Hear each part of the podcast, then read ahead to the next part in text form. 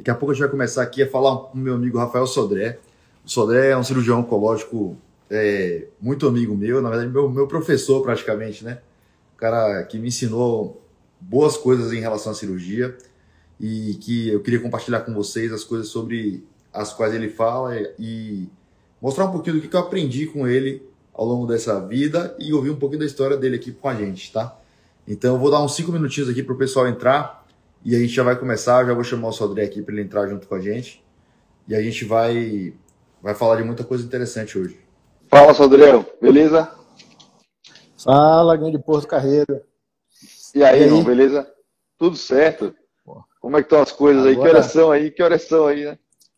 Cara, agora são 7h35, exatamente. Beleza. temos alguns horários no Brasil. Beleza, temos alguns horários no Brasil. Não parece, mas temos, né? É isso, é aí. isso aí. Às vezes, o pessoal às vezes esquece daqui. Tem, tem reunião mesmo com, com o pessoal de, às vezes de Brasília, de São Paulo. A galera esquece que aqui é uma hora menos, né? A gente acorda mais cedo um pouquinho. Acorda um pouquinho mais cedo, é isso aí.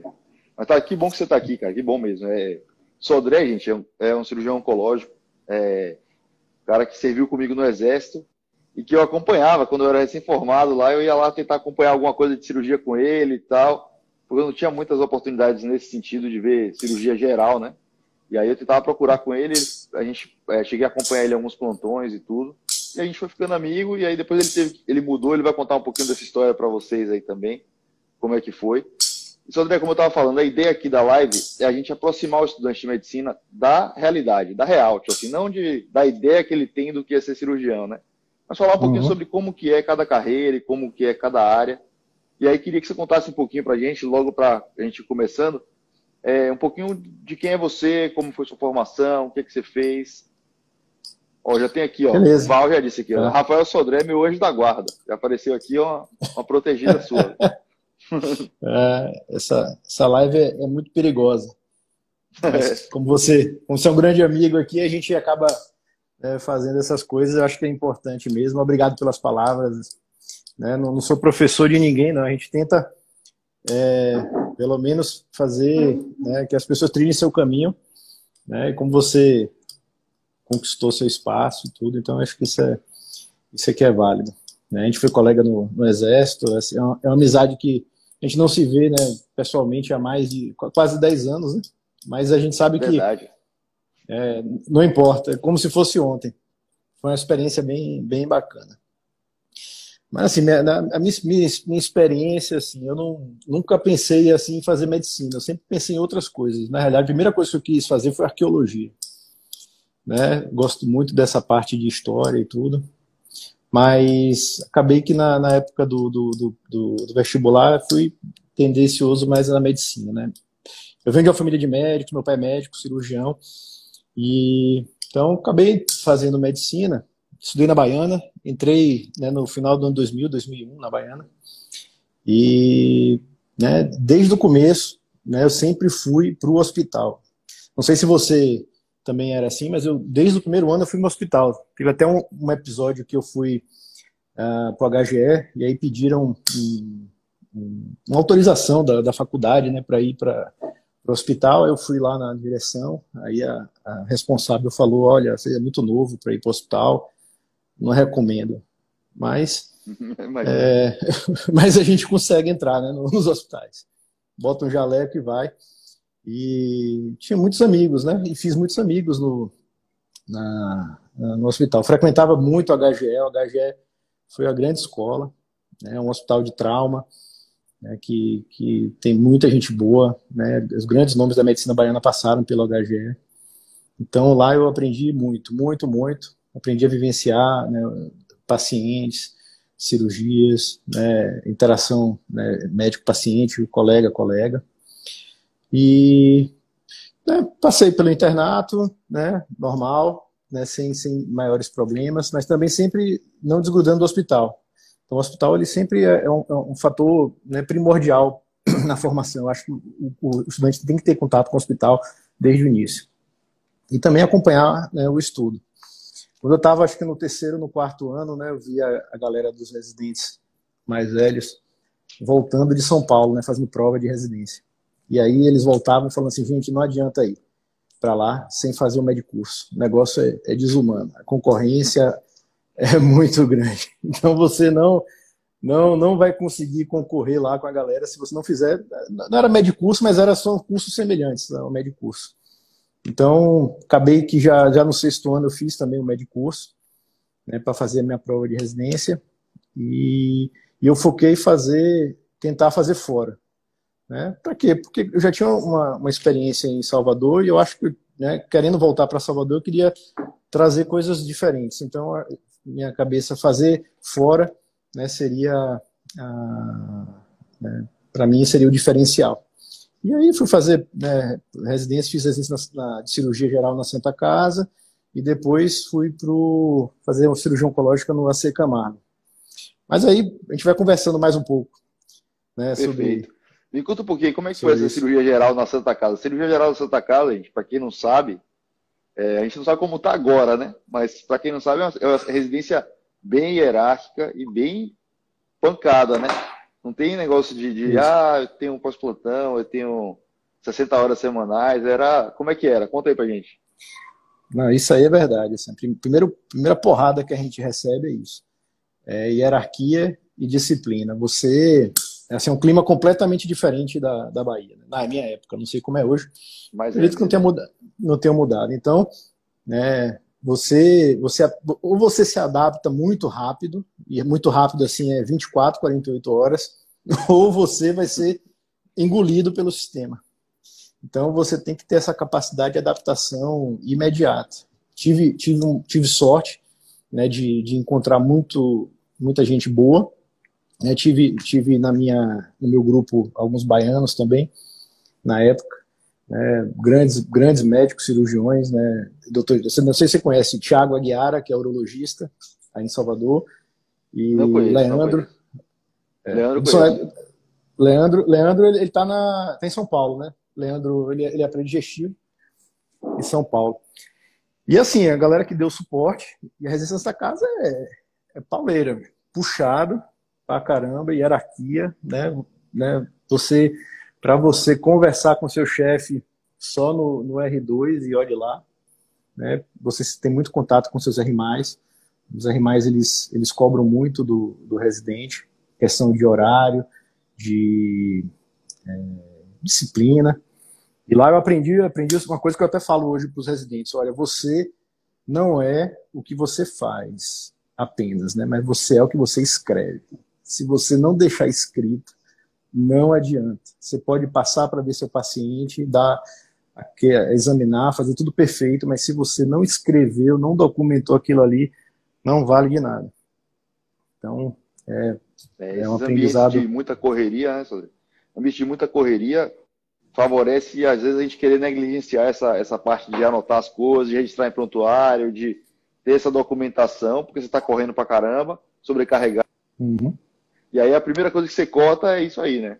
E aí, na verdade, é um erro, porque você depois, se qualquer coisa acontecer, você não tiver escrito, é, desde registro em prontuário até uma passagem de plantão, alguma coisa assim. Uma... Hoje tem muito WhatsApp, né, para dizer, sei lá, se alguém disser que você não falou alguma coisa, você poder ter registrado. Mas é, tem que ter é. bastante cuidado com essa passagem de informação. E prontuário nem se fala, né? Prontuário mais ainda. Não, né? Eu não peguei essa época de WhatsApp, né? Era tudo no papelzinho mesmo. É... Mas hoje deve, ser, hoje deve ser uma loucura. Você, você né, na Santa Casa, no HC, aquela quantidade de paciente deve ser um grupo para cada coisa. Não, é loucura. Ser... Grupos e mais grupos sendo formados toda hora e desformados também, né?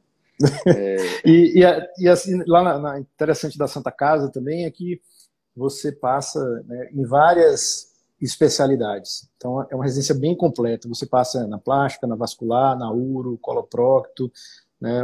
Normalmente o aparelho digestivo é dividido em áreas e, e você acaba, né, o pessoal comentava muito e é verdade, você consegue tomar conta de um plantão. Você, se você tiver num plantão em qualquer lugar desse planeta, você consegue pegar um paciente vascular, pegar um paciente urológico, pegar um, um paciente e conduzir e dar uma conduta para ele. Né? Eu tenho, tenho uns, uns, colegas meus mesmo que, que levam essa frase aqui que, você, que, que eu falava, né? Você até falei quando eu fiz a entrevista, fiz, fiz, eu passei em geral avançado no HC, e aí né, conversando com o Samir Haslan lá, ele, e aí, o que, é que você leva da Santa Casa? Eu falei, ó, eu consigo resolver 80% dos problemas e os outros 20% eu consigo encaminhar para quem resolver. Então, eu acho que o resumo da, da residência de cirurgia geral é isso. Ser resolutivo naquilo que você consegue fazer e saber dar destino para o paciente na, nas outras coisas que não consegue. É, isso é muito legal, realmente. Eu também tinha uma sensação parecida na minha residência. É, de falar assim, pô, o que me der aqui eu conduzo. Qualquer coisa, quando eu acabei a um tumor sem localização definida que eu vou dar uma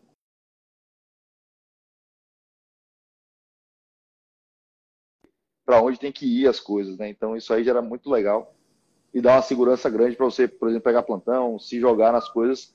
É, ainda sentia falta de mão quando eu acabei a reduzir, eu queria ter operado mais até, mas é. É, essa parte de condução e clínica cirúrgica realmente era, era bem completo mesmo. E aí, como é que você decidiu fazer cirurgia oncológica? O que, que te levou para esse lado aí? Até o final da. da até, até, antes das inscrições da, da, da prova do, do R3, eu sabia que eu queria fazer especialidade que tivesse cirurgia grande. Né? Não sabia o que, mas falei assim, pô, quero cirurgias grandes, complexas. E acabei fazendo prova para geral avançada, fiz para vascular na Santa Casa e fiz para cirurgia oncológica no, no, no Sul e São Paulo, né? que a Secamarga é Sul e São Paulo.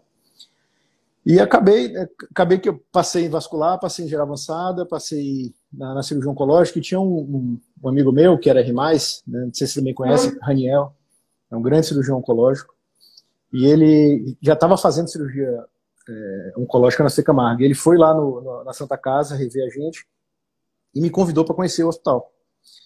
É, entrei no hospital, falei, putz, né, toda a estrutura, né, coisa que a gente não vê no SUS realmente, o hospital assim, né, os exames funcionam no horário certo, laboratório, né, você tem você tem realmente um, um background né, que, que, te ajuda a, a, tratar bem o paciente. E, e pô, gostei, né? Com relação a geral avançado, na época eu eu pensei, bom, o que é, é um cirurgião geral avançado? Não é nada, é um cirurgião melhorado, não tem, não tem essa especialidade.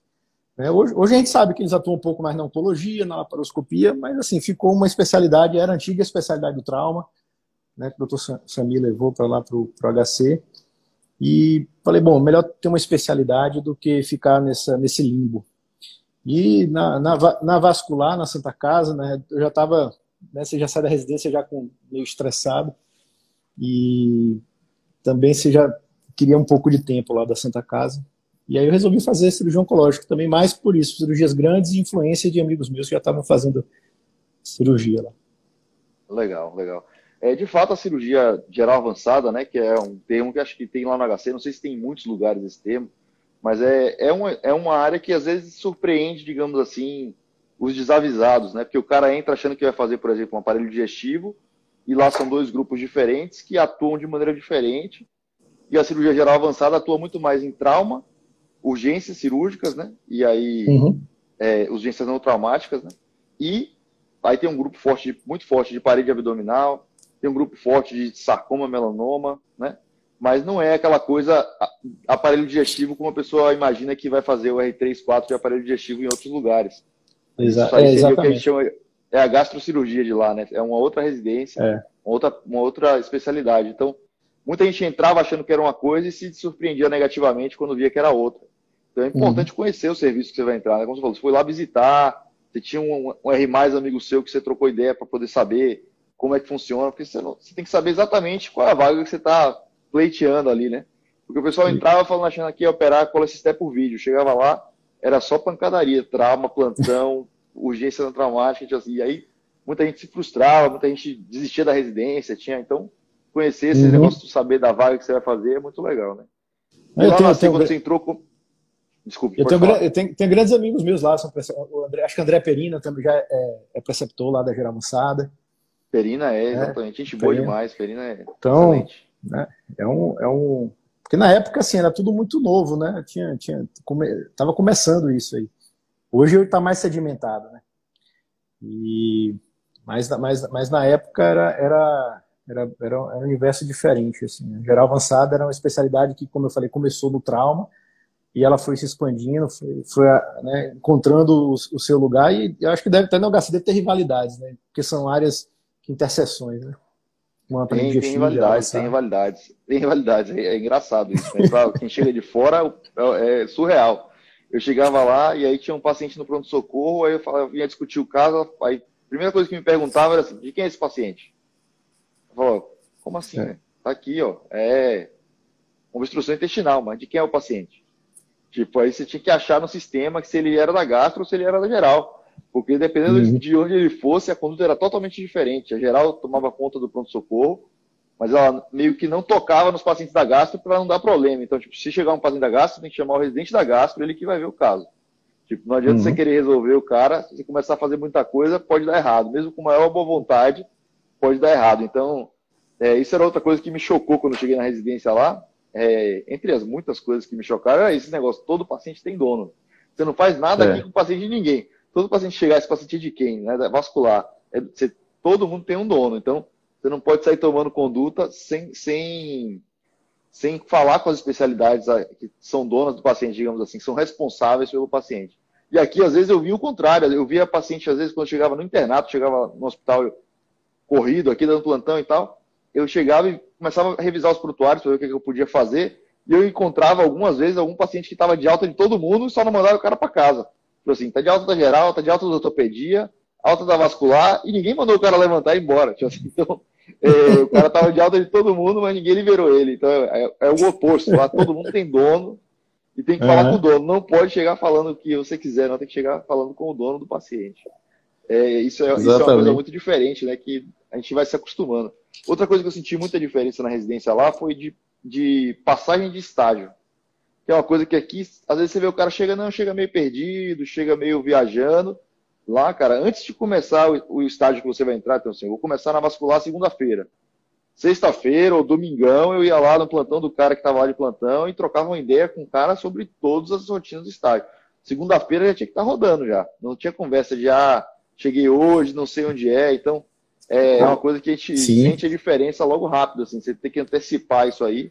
Não era rotina para mim. Eu chegava no lugar, primeiro dia era meio nulo, assim, você chegava meio perdido, era o dia do pessoal explicar, era pouco produtivo. Lá não, o serviço não podia parar por causa do R1, né? Então eu chegava lá e tinha que estar tá sabendo sim. mais ou menos. Claro que sabendo sim, sim. que um R1 é capaz de saber, mas sabendo como é que tinha, a minha função eu tinha que saber. Não podia deixar cair a minha função, né? Só tinha, não sei se você passou por isso, mas, assim, realmente você, você, é, você vai se interar né, na, na, na, área que você vai, que você vai, é, você vai assumir, né? Você tem que, porque a roda gira, né? Você não pode parar a roda, ela continua rodando, Sim. não para de jeito nenhum. Ah, mas a única, única, a única exceção aconteceu com, a, aconteceu com a gente, né? Foi no, na virada do. A gente era R1 para virar R2, de plantão no PS, e, e, e o R2, que ia virar R3, meia-noite, tinha que ir embora, porque ele já estava na outra residência de outro lugar. Então. É, isso acontecia né, também. Você, você, isso aconteceu na comigo de, da maneira dia. pior. Isso aconteceu comigo da maneira pior. Foi assim, ó. Eu cheguei lá, essa história é boa, essa história é boa. A gente estava no R1, rolando R1, aquela correria que é doido para virar R2, né? Porque a residência tem o dom de fazer você viver pelo ano que vem. Você fala, não, ano que vem, quando eu for R2, vai ser maravilhoso. Aí quando você está na R2, você fala, pô, quando eu passar na sub, aí que vai ser bom. E aí, quando você está na R3, você fala, quando eu chegar no R4 vai ser melhor. E aí, quando eu vi, acabou meu R1, os R2 viraram R3, porque acabou realmente a residência deles, tinha data certinha na Corem e tal. Uhum. E acabou, acabou, e eles viraram R3. E aí, quando eles viraram R3, que a gente foi olhar, os R1 só começavam depois do carnaval. Então a gente pegou, Ixi. tipo assim, o carnaval inteiro só de R1. A gente era R1 e 2 do hospital. Então a última semana foi de. Porque realmente os R2 só che... os R1s novos só chegavam depois. E a, os uhum. R2 acabaram a residência, então a gente ficou tocando. Aqui essa divisão é didática. Né? Você está uhum. na R1 barra R2, você é residente por dois anos, na verdade, né? Exatamente. Então a gente chegou lá e assumiu os, os dois R's aí durante um tempinho, voltou a dar plantão de R1 na nossa enfermaria, voltou a dar plantão de.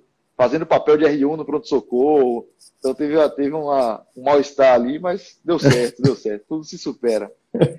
Você. Andrezão, e me conta um pouquinho agora de como, como que é a sua rotina hoje, o que, que você faz? Conta, assim, como é que você chegou aí, né, primeiro? Como é que você chegou onde você está?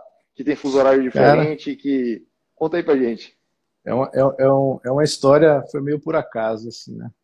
Eu tava, quando eu voltei, terminei a cirurgia oncológica, né? Voltei para, tive que voltar para o exército, né? Aí estava aí com vocês no exército e na, eu trabalhava, trabalhava no HGE, trabalhava no, no, no São Rafael, trabalhava também no, no, Jorge Valente e a gente fazia a parte de cirurgia oncológica de Feira de Santana, no Hospital Dom Pedro. Eu e. Vocês conhecem a Dalberto Rio? Vocês conhecem a Dalba? Não conheço. Dalberto. Não conheço. Eu, eu acho que conheci ele no seu aniversário, mas não conheço é. assim de, de ter contato. Adalberto também é um grande, grande, grande amigo, cirurgião oncológico aí, da parte ginecológica também, um cara né, fantástico. Trabalhei com o Ramiro também, você deve conhecer Ramiro, não sei se também é cirurgião oncológico em Salvador. E aí, a gente indo para a Feira de Santana, ele falou assim: ó, um maluco mandou um, um e-mail convidando para trabalhar em Cuiabá. O que, é que você acha? Eu falei, cara, você tá louco, vou para Cuiabá nada, cidade, nem sei onde fica Cuiabá. Aí, pô, dá uma olhada no seu e-mail. Aí eu olhei no meu e-mail, não tinha nada, mas o e-mail foi para caixa, caixa de spam. Aí eu acessei o e-mail e mostrei para minha mulher que é que é coincidentemente é de Cuiabá, mas morava em Salvador desde 94. E aí ela falou, vou te levar para Cuiabá. Ela falou, você é louco, eu não vou para Cuiabá de jeito nenhum. Pá. Aí ah, morreu a conversa. E uma semana depois, para minha sogra, eu mostrei para ela, tô levando sua filha só de brincadeira para Cuiabá, recebi um convite, tô indo para lá. Aí ela falou, deixa eu dar uma lida nesse e-mail aqui. Quando viu, pô, esse médico que, que, que, que, que te mandou, eu conheço, meu amigo.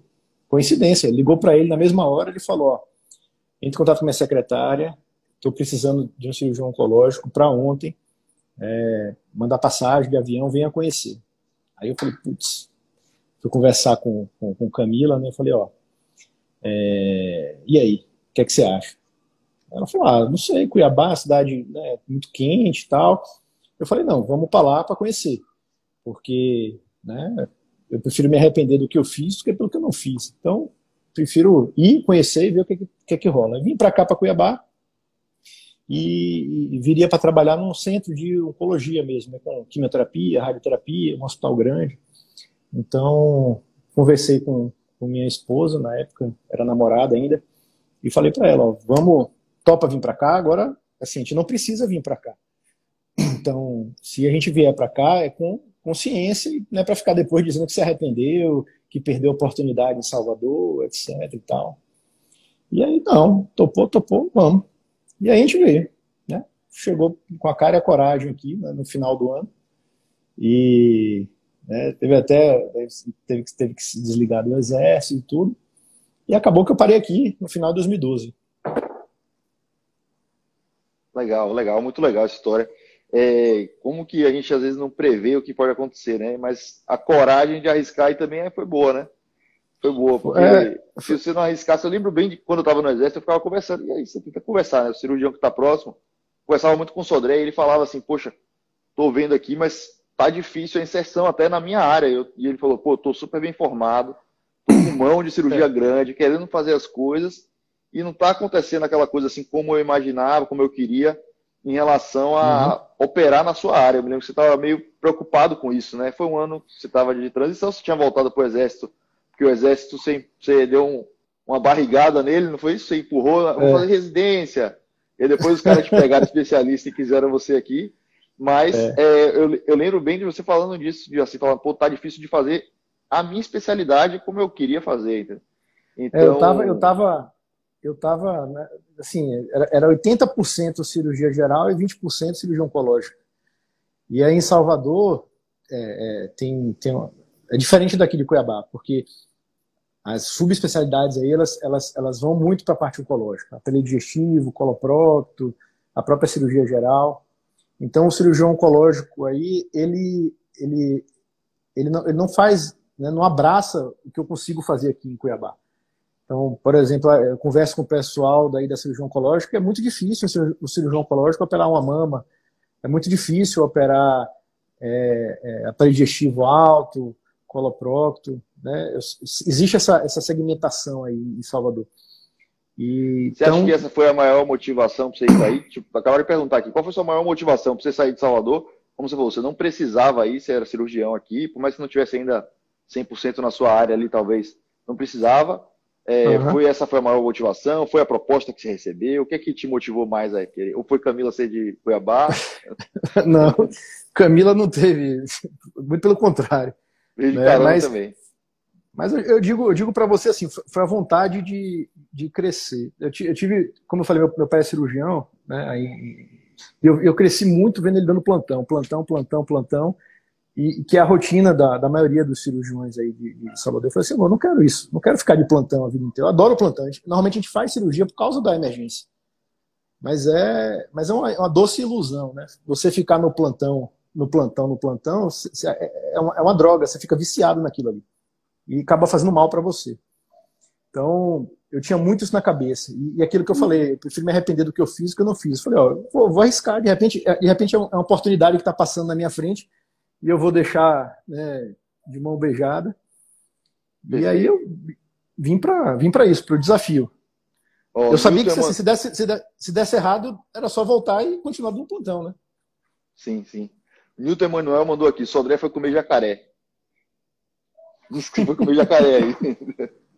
Niltinho, neuro, neuroclínico, grande amigo aí. Pois é, falou que você foi comer jacaré, por isso você colou aí. É. Beleza, mas é, é isso aí, é, é, essa inserção aí na área, e você, você, você falando, é, tem uns casos engraçados aqui de quando a gente estava no exército. Eu fui para ter um caso muito que me marcou, coisa do seu plantão, provavelmente você nem lembra disso, porque é do dia a dia do plantão. Mas uhum. quando eu fui da plantão para o Sodré acompanhar ele lá no internato, mesma coisa. Já o Lecão não estava no internato do, do, hospital, mas entrei no hospital, SUS, e aí fui lá acompanhar a Sodré na cirurgia. A gente chegou, cheguei cedo e tal. E aí a gente começou a ver os casos. Aí o Sodré passou num caso ele chegando de São Paulo, naquela fúria, né? Chegou lá, ouvi um paciente que eu lembro bem do cara, o cara tinha tomado um tiro na barriga e tava, tava com uma sonda vesical que tava saindo fezes pela sonda vesical. E aí a gente viu o cara assim numa maca no corredor do hospital lá, e aí falou, e aí, o que, é que aconteceu? O Sodré foi investigar o que aconteceu. Eu falei, não, tá esperando a tomografia. Tá esperando a tomografia. O cara tava estável eu tô esperando fazer a tomografia aí para ver o que, que aconteceu e tal, não sei. A Sandra olhou para mim e falou, velho, esquece, não, esqueça isso que estão dizendo aqui, esqueça, nunca preste atenção nisso. Pelo amor de Deus, vamos botar esse cara na sala. Aí botou o cara na sala. Aí a R1, nada de aparecer também. Aí quando a gente já estava lá em campo, eu tentando ajudar a Sandré, a R1 apareceu. Aí perguntou se era para ela entrar, e eu comecei a falei, meu Deus, que cena surreal. Hoje que eu tenho uma noção mais próxima de quanto você devia estar irritado ali naquela hora. E, tipo, a R1 chegou na sala, tava rolando a cirurgia, ela falou, eu preciso entrar? Tipo assim, eu falei, como precisa entrar, velho? Interna R1 só para se mandar parar, velho. Você pode estar fazendo curativo, você está lavando a mão para entrar. Você vai falar, não precisa ah, não, deixa que eu faço curativo, aí você vai, você pensa. Isso... Ainda pode ser um teste, ainda pode ser um teste, né? Se você vai parar mesmo, você vai continuar. Então, Mas é verdade. dentro. É, é, aonde na sua residência, Porto, você ia esperar o chefe te chamar para uma cirurgia, né? De jeito nenhum. Se eu chegasse aí, ia pedir desculpa porque eu estava atrasado. De jeito nenhum. É Mas não chegava, né? Não chegava, porque não existia não, o chefe entrar antes do R1 na cirurgia. Não existia isso aí. Não tem. Na prática, é isso, isso, isso é uma coisa que está mudando. Isso, isso aí muda. Assim, pelo menos eu acho que. Eu também vejo essa realidade aqui em Cuiabá. Você deve ver, não sei se você ainda trabalha mais com, com cirurgia geral em Salvador, mas é, infelizmente, tá, não sei, aqui não, existe, né? Hoje você chega, às vezes tem que pedir, por favor, né? Eu não quer entrar na cirurgia, é uma cirurgia interessante. Eu já ouvi até residente falar, não, eu prefiro ficar aqui fora que eu vejo melhor a cirurgia. Pois é, eu sou de uma geração de, de, de transição aí, Sodré. Eu, eu, entendo perfeitamente o que você está falando, eu acredito muito nisso que você está falando, mas é, Hoje as relações mudaram muito, realmente. Você vê que tem um clima melhor, digamos assim. Não é mais aquela pancadaria que a gente pegou e que talvez seu pai, meu pai, mais ainda. Então, é, não é tanta pancadaria, mas realmente isso aí não é saudosismo. Na minha opinião, isso não é saudosismo. Já na minha época era diferente, na minha não é isso. Eu acho que realmente é, uhum. cirurgia é um pouco ingrato nesse sentido, porque você tem que estar exposto a muitas horas de cirurgia para você pegar, uma, às vezes, um aprendizado desse tamanho, você, mas é valioso.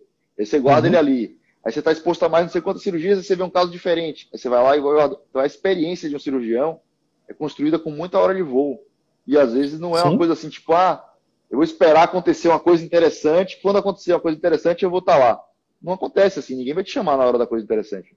Coisa interessante é. vai acontecer para quem está exposto, quem está junto. Então, residente de cirurgia não pode escolher cirurgia, pelo amor de Deus, tem que entrar e lavar a mão. Se alguém mandar ele parar, ele pensa se ele vai parar ou não, mas Tem nem que uhum. perguntar, tem que entrar, lavar a mão, entrar, lavar a mão, depois faz papel, depois termina de evoluir a enfermaria, depois toma banho, depois uhum. dorme. Não tem jeito, tem que se expor à situação de estar em campo. É, quanto mais você se expõe, mais você vai pegar um dia que o R está ocupado, ou está em duas salas ao mesmo tempo e o R não, você vai operar sozinho e você vai ter mais oportunidades, não tem jeito. Só que isso é puxado é. e aí a galera fica meio parecendo assim que, ah, eu não preciso saber isso, porque eu quero fazer isso. Ele fala assim, ah, é um caso de uro. Ele fala, ah, não, eu vou fazer vascular. Tipo assim, o cara acha que ele não precisa uhum. ver um caso de uro, que ele não precisa entrar na cirurgia, ele meio que anterogradamente vai escolhendo o que, que ele tem que aprender para a área que sim. ele vai fazer. Isso é totalmente errado, você tem que se jogar. Sim, sim, tem uma sim. parte grande da cirurgia que é hora de voo. E aí a preocupação, até com esse negócio de ah, 60 horas semanais na residência. Tá bom, é lei é lei, eu não estou aqui para descumprir a lei, gente. Mas 60 horas semanais eu considero insuficientes para formar um cirurgião. É, agora tudo bem que virou três anos, né? Virou três anos, até pode ser que compense. Mas com certeza em dois anos não dava. Tinha que ficar exposto a mais tempo que isso, né? Não tem jeito. É que, é que medicina, assim, se engana que medicina é para quem é inteligente, não é para quem é inteligente. É para quem consegue vivenciar mais a, a, porque não é, assim, não é a ciência exata. Né? Não, não, é, não é você ter um raciocínio é, é, é lógico, né? Para exatos. Assim, você, tem, você precisa ter vivência. Então, lógico, assim, tô, tô, tô generalizando, mas né, você entende o que eu estou falando. Você, você pega os caras mais inteligentes da, da sua turma, por exemplo, os caras que passaram primeiro no vestibular, top, você vê que às vezes o cara nem se destaca na, na medicina. Porque não é assim, é vivência é. mesmo. Você tem, você tem que se dedicar né, à, à, sua área, se dedicar ao paciente, dedicar à medicina. E dedicação exige esforço, tempo. E que, as, é, como você falou, né, são, são, são, são gerações diferentes. Eu não sei, não sei hoje, eu lido, eu lido um pouco né, com, com lido mais com, com, com residente na, na segunda na segunda pós-graduação, mas lidei um pouco com estudante e eu tive essa impressão também que a, a galera está vindo mais com outro foco, talvez um foco mais financeiro, de, de, realização financeira, do que de realização profissional. Perfeito. E cirurgia ainda tem um outro viés que é a parte técnica. Então, assim, você tem que desenvolver uma habilidade que, na minha opinião, é muito treinável. Você não precisa ser o, o malabarista da, da, habilidade manual para você virar um bom cirurgião. Ela, as habilidades que você usa na cirurgia, elas são treináveis com repetição mas você tem que treinar. Sim. Então não adianta você querer, ah, eu quero ser o cirurgião mais bem sucedido e você não opera, eu quero ser o mais técnico e você não opera, não vai dar em nada. Então você, é uma habilidade que a faculdade não vai te dar, ponto. Uhum. Nenhuma faculdade do Brasil forma um cara com uma habilidade muito boa para ser cirurgião. Você vai adquirir isso na residência. Uhum. A realidade é essa. Você pode vir por fora, dar um gásinho, mas quando você entrar no R1, você vai ser um R1. Você pode ser um R1 melhor que os outros R1s. Mas você uhum. ainda vai ser um R1. E, e a prova disso é que você sai do R1, vai para R2, 3, 4, vira chefe e tal, e você aprende a operar ao longo desses anos, né? Então, a prova de que é treinável é que todo mundo se desenvolve nessa função. Todo mundo que entra e se expõe se uhum. desenvolve. Então, as pessoas acham que não precisa treinar, não precisa fazer, não precisa aprender, e é muito vivência. É. Isso aí é mais vivência é. do que a medicina, até. Porque isso, medicina, isso, você fala, é, não é exato, mas isso aí é totalmente prático, não tem dúvida. Hoje, assim, às vezes você bate o olho, não precisa nem examinar, você bate o olho e né, você consegue identificar tanta coisa. Eu lembro que Barral falava assim, até hoje eu, eu, lembro, ele fala, ó, chegou um paciente grave, né, quem fala respira, quem respira satura, quem satura tem pulso, quem tem pulso tem pressão. Então só do paciente falar com você, quanto dado você consegue extrair né, do, dessa anamnese. E você falou da habilidade é, é, importante, né? Por isso que eu falo, eu falo para os residentes, digo assim, ó, vocês você quer aprender a, a fazer uma anastomose ducto mucosa, Blungart, pancreática agora? Não. E você dá ponto, você aprende ponto dando sutura em cabeça de bêbado no pronto-socorro. Fica lá, você tem que chegar lá, ó. treinar, treinar, treinar. Quando você chegar numa anastomose mais, mais delicada, você já vai estar com, com uma certa habilidade e o preceptor vai perceber isso, que você está com uma certa habilidade e vai deixar você avançar mais. Né? Se ele percebe que Exatamente. você não tem, não tem essa, essa noção, você nunca vai conseguir avançar da forma, principalmente em dois anos de residência de cirurgia geral. Exatamente, isso aí é muito, é muito assim, né? É a maneira como você às vezes se destaca, porque na maioria das vezes você não opera com seu R igual, seu R igual está em outro estágio, você está em outro estágio, cada, o comparativo vem à medida que os iguais vão passando, né? Pô, esse cara é responsável, uhum. esse cara tem mão, isso tudo vai vindo no comparativo com os outros. Uhum. Mas a sua chance de operar depende diretamente do seu envolvimento e da sua habilidade ali naquela hora para fazer aquela função. É claro que não é porque você tem um pouquinho mais de habilidade que você vai chegar lá e vai tomar a cirurgia do, do chefe. Não é isso. Uhum. Mas quando você está exposto e o cara vê que você está fazendo bem feito, a chance de você terminar aquele procedimento é muito maior. Se você chegar lá e você tá, não leu nada, não sabe anatomia, a primeira pergunta que o cara faz na cirurgia você não sabe. Aí você vai dar um ponto, rasga o ponto, estraga tudo. O cara vai falar, não, peraí, deu uma lida aí, semana que vem, quando tiver a próxima, você tenta. E ele vai uhum. falar e vai fazer, porque ele já sabe fazer. ele está aí para te ensinar, mas se você facilitar o processo dele te ensinar, vai melhorar Sim. muito para você na residência, né? Vai melhorar muito para uhum. você na residência. Sim. Então, não causar problemas e tentar se esforçar para ser o melhor possível, é isso. Eu lembro quando fui operar a primeira hérnia na residência. Fui operar a primeira hérnia na residência e a minha R3, que é a Lenira, todo mundo conhece ela lá no HC, famosa pra caramba. Uma menina que, poxa, super presente, era isso aí que a gente está falando era ela. Presente no hospital o tempo todo e porrada, não tinha conversa, assim, ela era bem cirurgiã, cirurgiã, cirurgiã assim, no, no contexto clássico ali. Uhum. Então, ela chegava lá e ela falava, velho, amanhã vocês vão operar uma hérnia com o doutor não sei quem. Tipo, você tem que chegar hoje em casa, você vai fazer o quê? Vai treinar nó, velho. Você vai treinar nó, você vai chegar lá, vai ficar. O que você tem que saber? Dar nó e dar ponto. Ponto você não vai aprender de hoje para amanhã, mas nó aprende. Fica em casa dando nó, vira a noite dando nó e chega lá dando nó rápido, o cara já vai olhar para você diferente. Tipo, já vai achar uhum. que você tá mais esperto que os outros e vai lá e vai dar nó. Aí, aí quando acabar o dia, ela fala, tá bom, vai dar nó até ferir o dedo hoje de noite. Tipo, dá nó até ferir o dedo. Aí pegava o nó, amarrava no caderno e pau, nó, nó, nó, pra tentar ser um pouquinho mais habilidoso no dia seguinte. E aí você vai vendo que você vai tendo mais oportunidade, né? O caminho uhum. realmente é esse, né? A gente brinca aqui no foco que é saber antes. Não precisa saber completo, mas precisa saber antes. Se você souber um pouquinho da cirurgia, um pouquinho da anatomia antes da hora que você deveria saber, faz uma diferença gigante lá na, na hora da cirurgia, né? Quando o cara faz a primeira pergunta, você fala, ah, não sei, tipo, pô, você já sabia que ia ter essa cirurgia, você já sabe onde é a região anatômica, você já sabe que vai ter esse, esse caso. O que, que custa você pegar ali, sei lá, meia hora antes do conforto, quando está anestesiando e dar uma olhada, sei lá, qualquer hora que você consiga dar uma olhada em alguma coisa, você já vai chegar melhor na cirurgia. Então, é, mas isso exige dedicação e presença de espírito é. e presença de corpo. Tem que estar tá lá, agora, não tem jeito. Agora imagine um estudante de medicina que está ouvindo isso agora, já começa agora, né? Quando ele chegar na, na residência de cirurgia, né? você já treina no agora, você já treina da ponto no, no, no, no estágio voluntário dele, ele já chega na cirurgia geral com anos luz na frente do, dos colegas. Chega se destacando. São coisas simples, né? A cirurgia ela tem, uma, tem uma certa etapa ali que você está para cumprir. Então, ninguém espera que o R1 chegue lá e arrebente, faça anastomose. A gente espera que o R1 saiba dar ponto, saiba dar nó, saiba uhum. instrumentar. Então, essas habilidades, você Sim. chegar sabendo com segurança, vão facilitar os próximos passos que você tem que dar depois. Sim, sim. me conta um negócio. Como é que é a sua rotina aí hoje em Cuiabá? O que, é que você faz aí? Onde você trabalha? Assim, você trabalha mais no privado, mais no público? Tem coisa acadêmica? Não tem coisa acadêmica? Certo. Então, assim, quando eu, quando eu cheguei aqui, né? Então, assim, apesar de ter vindo convidado para cá, né? Mas você tem que também se virar. Então, também dei plantão também aqui de emergência. Né? A gente foi, a gente foi crescendo. Eu tive, eu tive uma grande sorte, né? Então, assim, a vida você tem que abraçar as oportunidades, né? Tem que criar, né, ter vontade de fazer as coisas e também tem que ter um pouco de sorte. E tive a sorte de encontrar gente, gente, gente muito boa, né? Eu encontrei um grande amigo aqui em Cuiabá, né, Lauzamar, também é um cirurgião oncológico. A gente fez uma parceria muito boa, aprendi muito com ele, muito, muito, muito. É o que eu, o que eu digo, pra, eu falo para todo mundo, o que eu aprendi aqui nesses, nesses 10 anos em Cuiabá, eu provavelmente em Salvador eu demoraria uns 30 anos para aprender. Porque né, você sair de uma cidade que você conhece todo mundo, né, tem familiares médicos, e chegar aqui, abrir um consultório, não conhece ninguém, quem é Rafael, eu da Bahia, né, então é realmente é, é um desafio você fazer isso.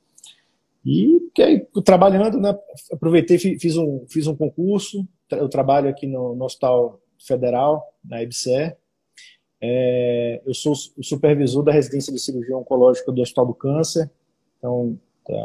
Eu lidero é, quatro residentes, né? São dois, duas vagas por ano. Nós temos agora quatro residentes de cirurgia oncológica. É, trabalho também na, na medicina privada, na clínicas de, de oncologia. Né? Aproveitar e fazer uma propaganda aqui da, da nossa clínica é, oncológica.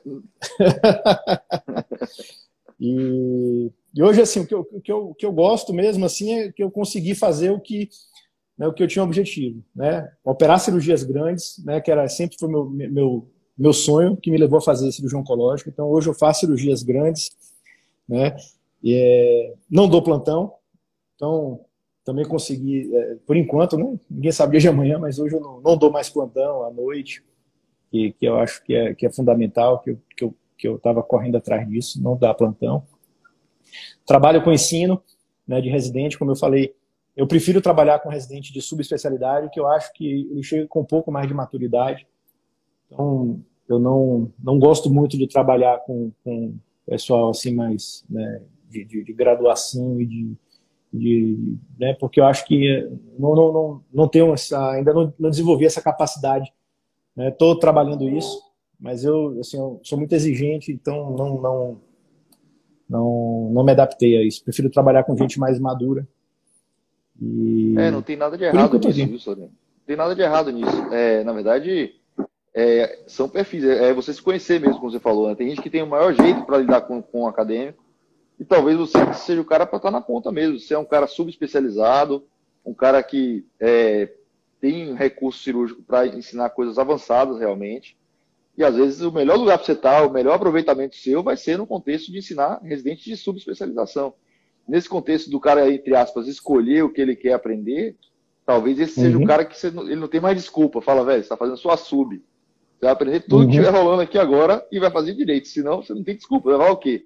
Ah, não, uhum. da minha sub eu só quero fazer uma parte da sub. Não tem essa. Você não quer trabalhar com isso, você já fez a sua especialização, você já está na. Então, não tem essa. Você tem que fazer fazer bem feito. Você agora é subespecialista, velho. Chegou a hora de ser o cara. Não dá pra você falar que, ah, não, ano que vem eu aprendo, depois eu aprendo. Aí, então, de fato, Exatamente. a maturidade também depende do tempo, né? Não tem jeito. Uhum. Todos amadurecemos. É. Eu amadureci na minha residência, o Sodré amadureceu na residência dele. E é isso, é saber o que, ah. que você tem de perfil e o que, que você pode oferecer de melhor. Então, você, você falou assim, meio, ah, não, não me dou muito, muito bem ensinando para acadêmico. É só é só um ponto uhum. isso. Mas ensinar a sub é difícil. Cara. Ensinar a sub é difícil. Não, ensinar é... a operar é mais difícil que operar. Fala aí. Com certeza. na realidade, a gente não, tem como ensinar isso aí. Né? A gente vai, a gente vai mostrando algumas coisas e a, e a gente aprende muito também, né? É uma, é uma né, quando você está quando você tá na R2 você vai orientar um R1 a fazer uma hérnia, na realidade é você que está aprendendo mais do que ele. Exatamente, é, isso é, impressionante isso. isso não, né? tem, não tem valor.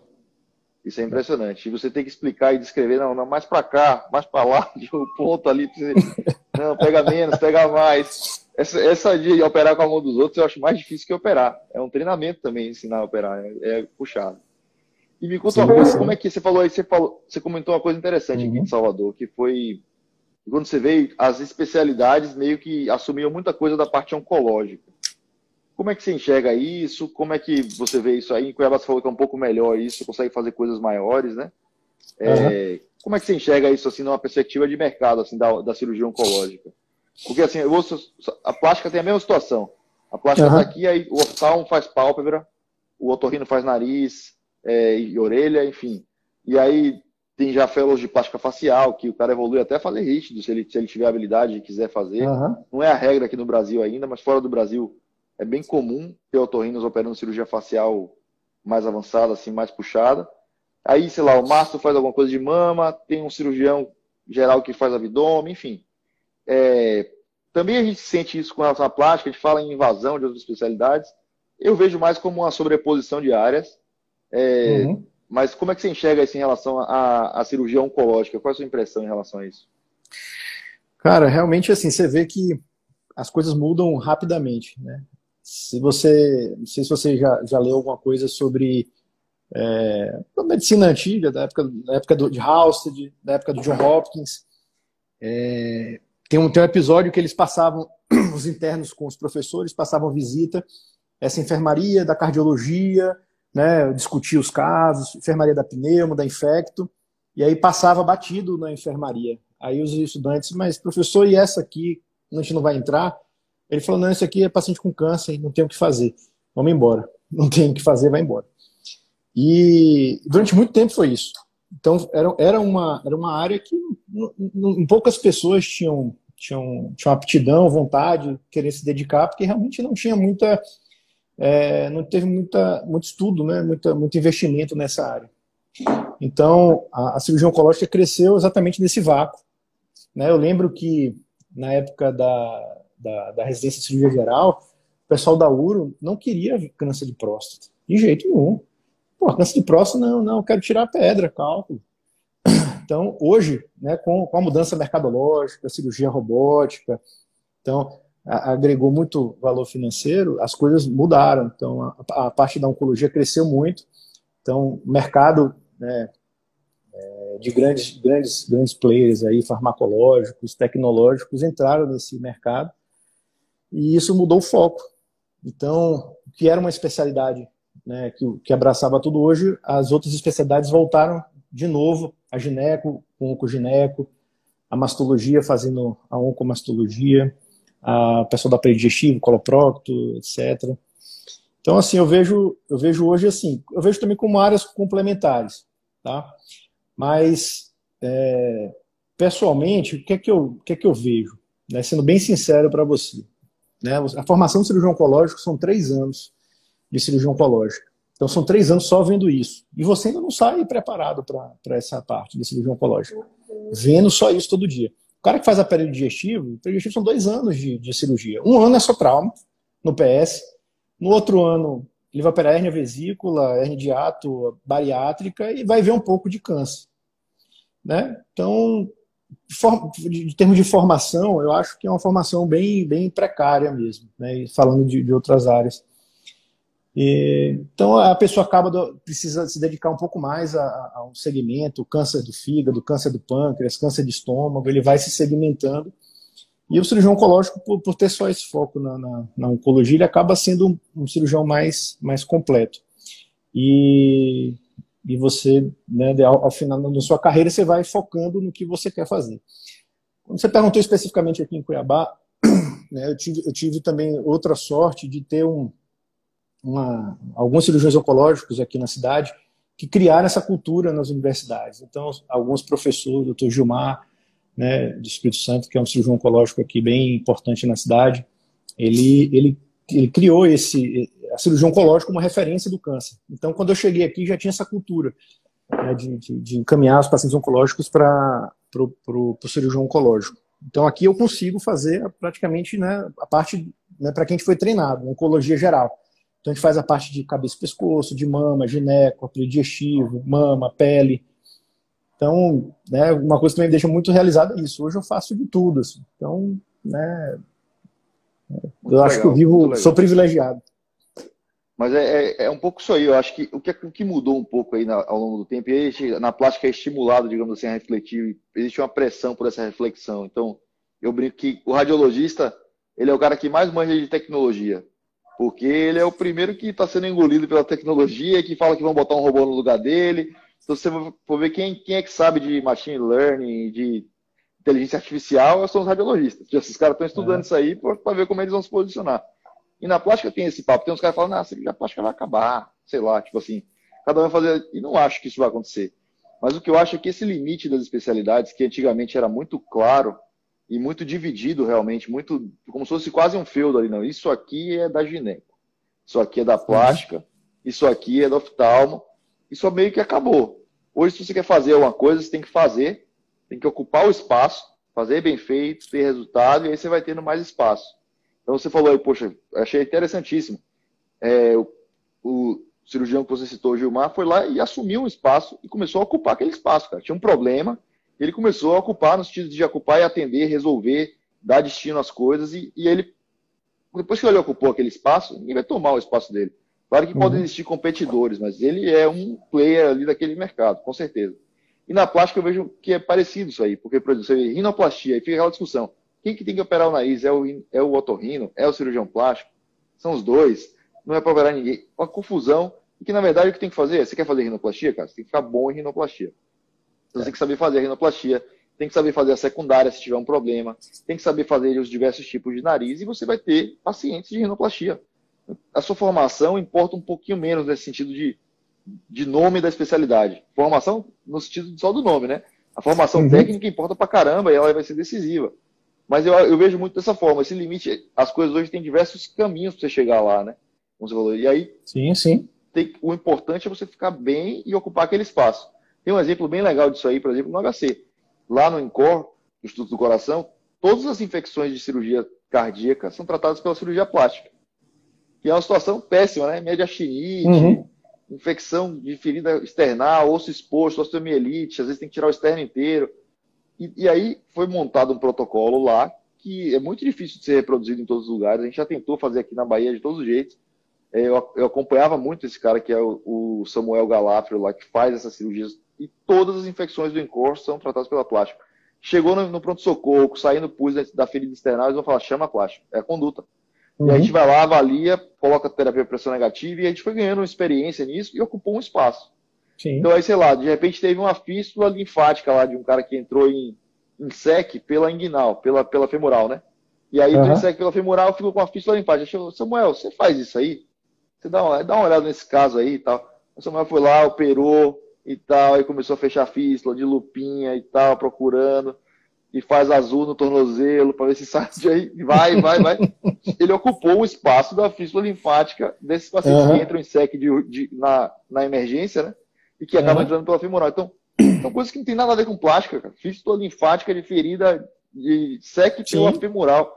Mas a plástica ocupou aquele espaço, então passa a Sim. ser meio que uma coisa respeitada. E hoje esse cara, é, esse cara que é meu amigo, né, Samuel, é, é o cirurgião que mais faz infecção de esternotomia no Sírio, no Einstein, uhum. no HC também. Então, assim, ele criou um espaço novo. E acho que a tendência agora vai ser essa.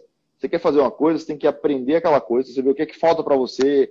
Por exemplo, você falou, ah, não, o cara do aparelho digestivo, talvez ele não tenha tido uma, uma formação oncológica tão especializada nessa área. Se ele quer trabalhar com câncer, ele talvez tenha que buscar um ano adicional, um fellow, ou fazer até as duas coisas. É, uhum. Não vai demorar muito para aparecer um cara que fez plástico e masto, que fez alguma coisa assim, do tipo, Vou cobrir tudo aqui, como eu já vejo na cabeça e pescoço, já vi. É, eu tenho crânio facial lá do HC, doutor Indrigo Bastos, meu professor. Era crânio facial e era dentista. Falou, ah, esse negócio de ficar de picuinha, se isso é do dentista, se é do plástico, ele foi lá e fez odonto. E aí ele as duas coisas, acabou, entendeu? Então, você, tem, você quer ser bom no negócio, você tem que ocupar aquele espaço e fazer, Exatamente. ter reconhecimento. Às vezes você tem dificuldade até para começar, né? Como você falou, eu estava dando muito plantão de geral, e não estava conseguindo nem mostrar seu trabalho da maneira ideal aqui. Aí não adianta, você tem que ter um, uhum. criar um espaço para mostrar o trabalho para depois ter o reconhecimento.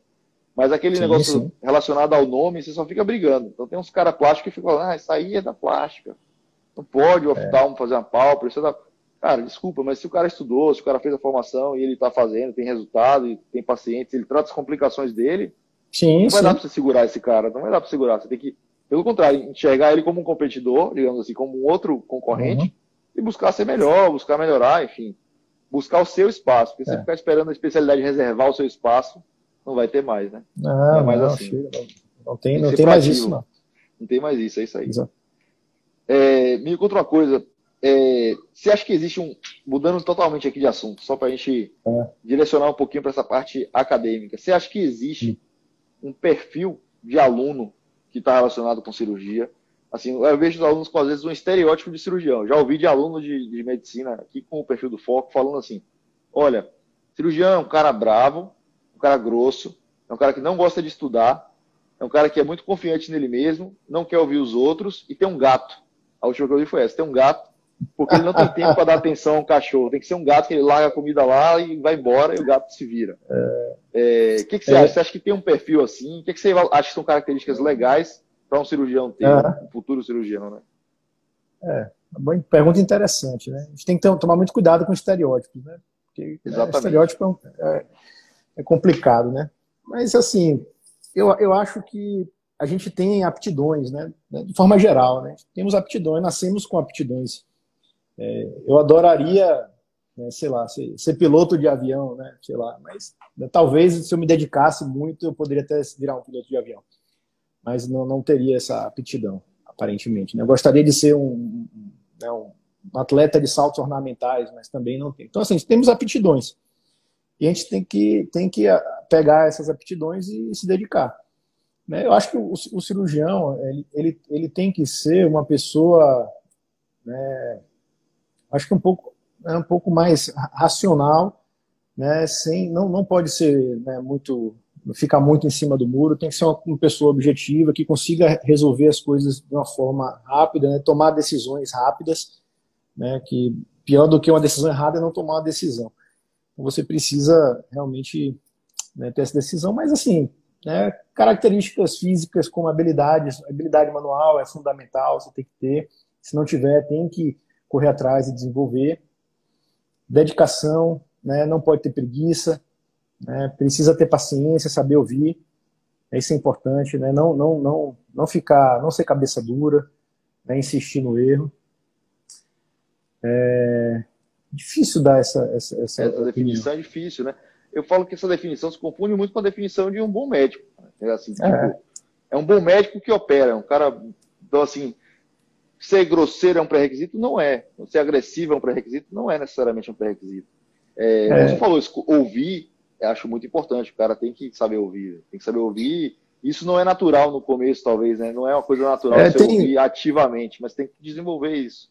E essa, esse negócio que, a gente, que eu tinha falado, tem que ir no hospital, mas você também tem que tomar cuidado, porque às vezes você vai no hospital, acompanha algumas pessoas e você acaba pegando vícios errados. Né? Então, assim, você tem que ver, porque se você faz, e você às vezes acompanha uma pessoa, você acha que aquilo que ele está fazendo está certo, e você vai reproduzir. Se você faz uma coisa ruim né, é, várias vezes, né, você fica bom em fazer coisa ruim. Né? Então, é perigoso, né? Você tem que tomar esse cuidado. Então. Você treina, né? Você treina igual é, a tudo, né? Você repete. Você fica muito bom. Você fica muito bom em fazer coisa ruim. Então, então assim, você tem. E eu acho que quanto mais, quanto mais eu falo, eu falo para os meninos, eu falo assim, ó, tem duas formas de você aprender as coisas na, na, na, cirurgia, né? Como fazer e como não fazer. E, e aí você tem que, né? Você vai, você tem que ver várias pessoas, vários exemplos, e aí você vai tirar a sua forma de, de lidar. Então, assim, não, não por tratar mal o paciente, né? Você sabe, quem está plantando em pronto-socorro sabe que tem os malas no pronto-socorro. Né? Mas, mas tem que ter a consciência. A última, pessoa, a última pessoa a perder a cabeça tem que ser o médico. Então, você não pode perder. Você tem que né, segurar a sua onda. Né? Eu lembro, tem, tem, um ortopedista no HGE, né, que ele fazia, né? Chegava sempre aqueles caras com lombalgia, querendo atestado, e ia em casa, né? O pessoal chamava ele de protocolo de Joseph. Não sei se você lembra dessa história do HGE. Não, não lembro desse protocolo, não. Desse protocolo não, me conta aí. O cara chegava, e falava, toma essa medicação. Aí o cara voltava. Né, a gente não podemos liberar você, você vai agora fazer um raio-x. Aí ia fazer um raio-x. Aí o cara voltava com raio-x, olha, doutor, e aí falou, não, sua dor, infelizmente não conseguimos fechar o diagnóstico, você vai ter que fazer isso, isso e isso. Então o cara chegava às sete, só ia embora no final do plantão. De noite. É. De noite. Isso é, tem uns caras, eu, eu acho que esses caras, os caras que eu brinco são os caras, esses caras que você citou aí, que são malas no plantão, eu acho que é uma coisa, como você falou, aquela, aquela droga do plantão ali, ela pode te fazer bem em alguns momentos, mas ela pode fazer mal. E eu acho que é. o cara fica numa de, de, evitar ser acionado às vezes. Então ele, uhum. ah, pô, tem que chamar o cirurgião. Já dá um mal-estar em todo mundo. O aluno não quer falar Sim. com ele, o residente de clínica não quer falar com ele porque ele é bravo. E aí o cara meio que fica numa de ser bravo pra não darem função para ele no plantão, para ele ficar mais de boa, não ficarem chamando ele de qualquer coisa. é. É, e aí tem, a gente sabe que tem esse, esse, esse perfil de profissional. Todo mundo já foi desconfortável chamar alguém, porque estava meio uhum. assim, sem graça de chamar e tal. E é isso aí, assim, a gente tem que tentar fugir desses estereótipos e falar, velho, quando eu estiver lá, eu vou tentar ser diferente. Quando eu chegar uhum. lá, eu vou tentar. Não, eu até brinco disso com o residente, né? Pô, meu R2 era muito mal, aí ele me tratava mal. Então, quando você virar R2, véio, pensa nisso, trata o cara melhor. Uhum. Claro que ele vai ter a função dele, a função Sim. da R1 é da R1, a função da R2 é do R2, mas você não precisa ficar ser mal ou passar a sua função para ele, faz diferente. Você precisa repetir o que fizeram com você errado. Deixa eu, deixa eu só contar aqui, né? Uma, uma mensagem assim que é, tem que ficar. Os, os R passaram para mim e falaram assim, gente, eu não preciso fazer nada para foder sua vida. Né? Não vou, te, não vou te sacanear, o próprio serviço ele vai fazer isso com você. Então, não, não preciso né, mexer uma palha. O próprio serviço vai fazer isso com você tranquilamente. E a residência, a residência, assim, tem hora para começar, hora para acabar. Né? Ninguém foi lá, ninguém botou a arma na sua cabeça e vai fazer residência, você é obrigado. Não, você foi lá, fez sua prova, se inscreveu, né, por livre espontânea vontade.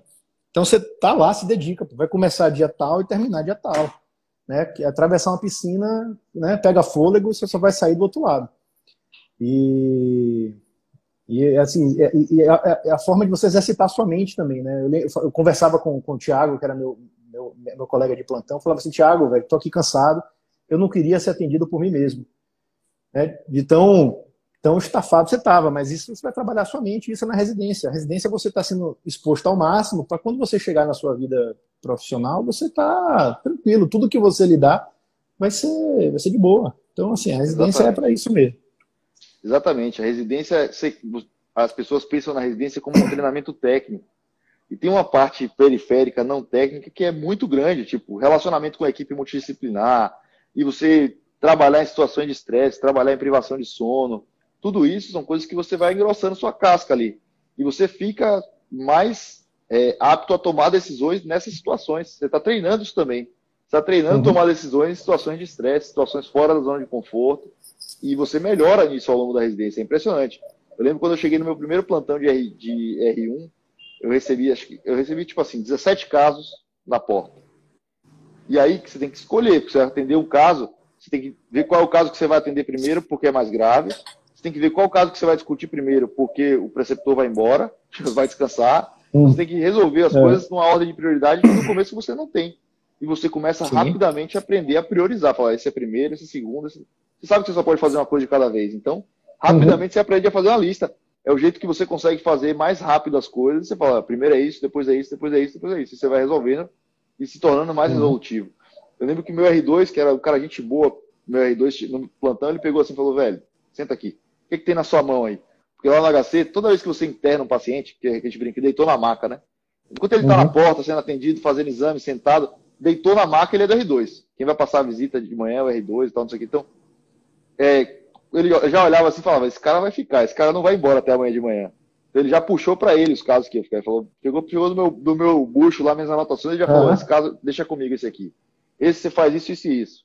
Esse você vai. Então, ele já deu, ele deu esse norte para mim no meu plantão uhum. e eu falei, pô, só fiz agradecer, velho. Tipo assim, o cara chegou para mim e é. falou, vai comer. Eu falei, não, não tô resolvendo. Não, vai comer. Não, tô resolvendo isso aqui, vai comer agora. Tipo assim, chegou lá, botou, se eu não for comer, você não vai comer mais, vai agora. Aí ele chegou lá e me obrigou a comer. Então o cara foi brother. Ele falou, velho, se você não fizer isso, você não vai comer nunca. Tem função aqui 24 é. horas por dia, 7 dias por semana. Para 10 minutos, come o negócio e volta. É. Então, é, isso é aprendizado, né? Isso é aprendizado Sim. e às vezes a gente não pensa que a residência vai ensinar isso pra gente. E ensina. Lidar, lidar ensina com pra caramba. Lidar com a equipe e lidar com o estresse, né? Ensina pra é. caramba. Sodrezão, cara, a gente está chegando ao final aqui. Se alguém tiver uma pergunta pro Rafael Sodré, manda. Foi excelente, eu adorei aqui a nossa conversa. Muito bom. Só faltou, só faltou de fazer isso tomando uma cerveja. Uma, com faltou de fazer isso tomando uma cerveja. Mas amanhã tem cirurgia, até, então vamos é, devagar. Eu até, eu, até, eu até, pensei, se fosse na sexta-feira, até que dá. Não, se fosse na sexta, era certeza. Isso. É, brigadão pela presença. E... queria só, última pergunta que eu vou fazer a você, assim, ó, o que, que você diria é. para Rafael Sodré, estudante de medicina hoje, querendo virar cirurgião? O que, que você diria para ele? Você fala, o que, que você fez, alguma coisa que você fez, você achou que não devia ter feito? Ou alguma coisa que você ia falar, poxa, se eu tivesse feito isso logo, já tinha resolvido. Você tem algum conselho para o Rafael Sodré, estudante? Cara, uma coisa, uma coisa que, eu, que eu faria, né? não me arrependia de nada, mas uma coisa que eu deveria ter feito, ir para fora do Brasil. Não ir morar fora, mas ter uma, ter uma experiência fora e voltar, na época de estudante. Fazer alguma coisa fora do Brasil e, e, e trazer de, trazendo alguma coisa para cá de fora. Essa acho que é o único arrependimento. Se eu pudesse voltar atrás, eu ia fazer isso. É, eu também tenho essa mesma, essa mesma coisa. Eu acho que, é, claro, a vida não acabou e tudo mais, mas assim, eu tenho uhum. essa visão de falar assim, poxa, por exemplo, sei lá, se meu filho fizer medicina, se alguma coisa acontecer, se ele quiser fazer isso, não é porque eu vou dar liberdade a ele para escolher, mas se ele quiser fazer isso, eu vou estimular que ele faça isso. Ainda na graduação, só para dar aquela a, abrir a cabeça e volta aí para formar, tipo assim. É, isso eu vi que no, lá em São Paulo era muito comum. É, lá, na, lá na USP, os alunos, bons alunos, tal, eles se jogam, passam um ano fazendo fellow de pesquisa em Harvard, tipo assim, e os caras já uhum. voltam com outra cabeça, com outra pegada de como funciona. Então, assim, ajuda a abrir a cabeça, né? Eu acho que ter ido para São uhum. Paulo, por exemplo, foi uma coisa muito boa nesse sentido. Não, claro que não estou dizendo que é obrigatório, tem que, tem que sair da Bahia, eu tenho que ir para sair da sua cidade, mas assim, é, eu acho que abriu a minha cabeça, ampliou meus horizontes, eu comecei a enxergar outro funcionamento, outra coisa. E quando eu voltei, eu acho que isso me fez um profissional melhor. Aí você vai discutir, uhum. ah, financeiramente, dá para ir, não dá para ir, eu tenho que sustentar a família, não tenho, sei lá. Tem mil variáveis para isso, mas dessa variável sim, sim. de desenvolvimento, eu acho que vale muito a pena mesmo. Acho que é quanto mais longe você for, mais a cabeça abre, né? Se você for para fora é. do país, é mais legal ainda. Né? Exatamente. É isso aí. Beleza, muito legal. Pô. Se tiver. Se... Pedir... Mandaram aqui uma se pergunta. Tiver... Qual dica vocês indicam para os residentes não irritarem os staffs? uma pergunta aqui que surgiu aqui agora. Primeira coisa que eu acho é faça a sua função, né? Chegue no horário, faça o que, o que lhe cabe, tem que estar feito e bem feito. A partir daí, você começa a querer poder perguntar, poder fazer as coisas, mas enquanto sua função não estiver feita, cara, não vem querer dar saída, pedir para qualquer coisa, você só pode começar a pedir as coisas depois que você fizer a sua parte. E aí eu acho que isso é, um, é uma regra geral, tem muitas coisas que você pode fazer para não irritar um staff, mas acho que é uma coisa que, se você sabe o que você tem que fazer, você tem que evoluir a enfermaria, prescrever, tem que cavar um exame, tem que encaixar um exame para fazer hoje e tal, resolve suas coisas primeiro, depois você pensa em pedir alguma coisa, ou pedir uma folga, ou pedir para sair, ou pedir qualquer coisa, né? Então, é, faz o seu, bem feito, e vai dar certo. Não gera problema para o seu staff, não gera problema para o seu R+, e aí já vai ficar, você já vai ficar bem na fila. Concordo plenamente, né? Para, parafraseando, acho que não sei se foi o Ítalo Marcilli que, que, criou essa frase, mas eu ouvi ele falando: é, trabalhe, sirva, seja forte, não enche o saco. Esse é, acho que esse é o lema que tem que ser seguido. Esse lema aí não tem, não tem como errar, né? Não tem como dar errado. É. É, outra coisa que o Ítalo sempre fala também é sobre expectativa, né? Não criar expectativa que os outros te devem nada, ou que você vai fazer o que Exatamente. tem que fazer. Ainda mais na residência, o mindset tem que ser esse. Eu falo, a gente serviu junto no Exército, né? Achei que o Exército me ajudou em algumas coisas na residência, por exemplo. É, uma delas é que eu não transparecia fraqueza na residência. Besteira do Exército, uhum. mas tipo, você pega as coisas assim, então, tipo, ó, não pode ficar, como é que os caras falavam? Abostado aí, né? Tipo, se jogar lá morrendo é. e tal. Não, sei, não ficava. Eu passava a visita, uhum. às vezes, em, em, posição de descansar ali do exército. Tipo, ficava aqui, ó, paradinho, acabado, morto, mas eu não ficava encostado na parede, eu não ficava caindo pelas tabelas, eu tentava segurar no semblante aqui, acabou, eu morri em casa. Uhum. Eu tava cansado igual a todo mundo. Mas você ter essa coisa de falar, velho, não vou, não vou transparecer, não vou dar mole para esses caras, eu vou ficar aqui no meu canto e tal, não vamos falar que baiano é preguiçoso. Eu tinha um pouco disso. Eu acho que o exército contribuiu para você ter essa, essa, força mental de falar assim, ó, é. tô virado aqui, mas eu vou ficar em pé aqui, olhando pro horizonte, sem falar com ninguém, mas tô aqui, entendeu? Não transparecia. E é, eu, eu, isso é muito legal, realmente. Eu falava, eu falava lá pro, pro pessoal de São Paulo, né? Ah, baiano é preguiçoso. Então, eu falei assim, ó, tem baiano é que nem avião. Você olha aqui de baixo, você pensa que tá devagarinho, mas tá numa velocidade. É isso aí. Ó, quem falou o negócio, a pergunta do staff foi o Marcel, enfermeiro aqui, ele pediu te avisar. Marcel, ah, enfermeiro, mandou sua pergunta sobre os staff, irritar os staffs. Grande Marcel, porra, grande amigo. Pô, cara, cara fera mesmo. É lá do, foi do Hospital do Câncer, agora trabalha aqui na, na prefeitura com a, a, vacinação Covid. Muito gente boa. Grande abraço, Marcelo. Beleza.